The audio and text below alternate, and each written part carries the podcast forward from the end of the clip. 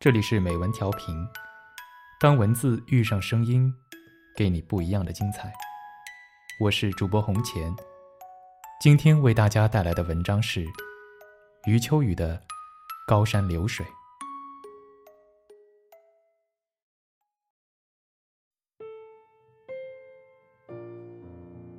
常听人说，人世间最纯净的友情，只存在于孩童时代。这是一句极其悲凉的话，居然有那么多人赞成。人生之孤独和艰难，可想而知。我并不赞成这句话。孩童时代的友情只是愉快的嬉戏，成年人靠着回忆追加给他的东西很不真实。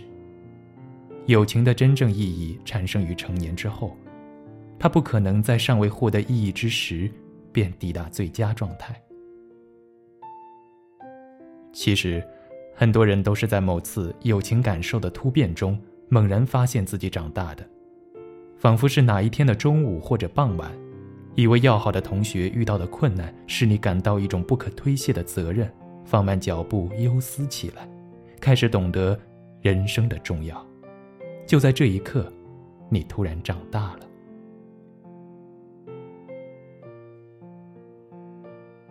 我的突变。发生在十岁，从家乡到上海考中学，面对一座陌生的城市，心中只有乡间的小友，但已经找不到他们了。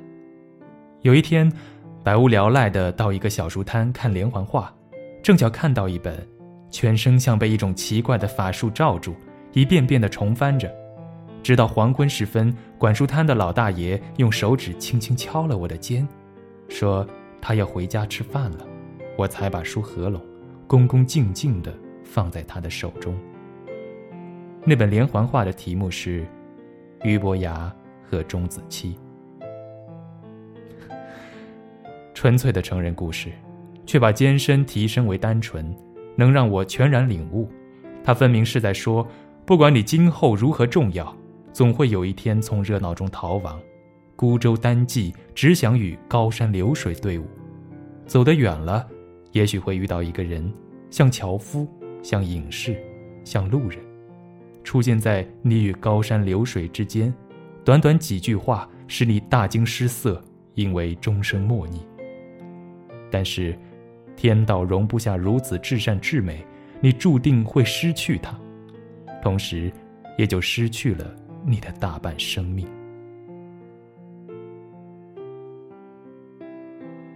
一个无言的起点。指向一个无言的结局，这便是友情。人们无法用其他词汇来表述它的高远和真汉，只能留住“高山流水”四个字，成为中国文化中强烈而飘渺的共同期待。那天，我当然不知道这个故事在中国文化中的地位，只知道昨天的小友都已黯然失色，没有一个算得上知音。我还没有弹拨出像那样的声音，何来知音？如果是知音，怎么可以舍却苍茫云水间的苦苦寻找，正巧降落在自己的身边，自己的班级？这些疑问使我第一次认真的抬起头来，迷惑的注视着街道和人群。差不多注视了整整四十年，已经到了满目霜叶的年纪。如果有人问我，你找到了吗？我的回答有点艰难，也许只能说，我的七弦琴还没有摔碎。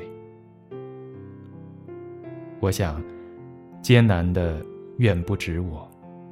近年来参加了几个前辈的追悼会，注意到了一个细节：悬挂在灵堂中的挽联常常设笔“高山流水”，好像死者与撰写挽联的人是当代知音。但我知道。死者对于撰写挽联者的感受绝非如此。然而，这又有什么用呢？在死者失去辩驳能力仅仅几天之后，在他唯一的人生总结仪式里，这一友情话语乌黑鲜亮、强硬的无法修正，让一切参加仪式的人都低头领受。但我们对此又不能生气。如果死者另有知音名单，为什么不在临死之前郑重留下？可见，对大多数人来说，直到生命结束，都说不清楚明确的友情序列，任何人都可以来临时扮演一下。几十年的生命都在寻找友情，难道一个也找不到？找到了，而且很多，但一个个到头来都对不上口径，全都错位了友情。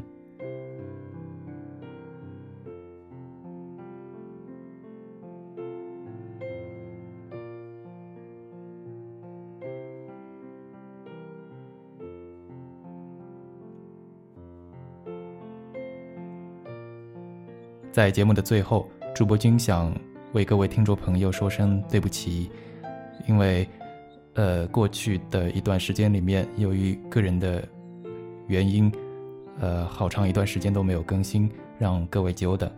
那么，希望今后呢，呃，我会更好的安排好自己的工作和兴趣爱好，呃，希望能够比较定时的为大家更新节目。好，谢谢大家的支持。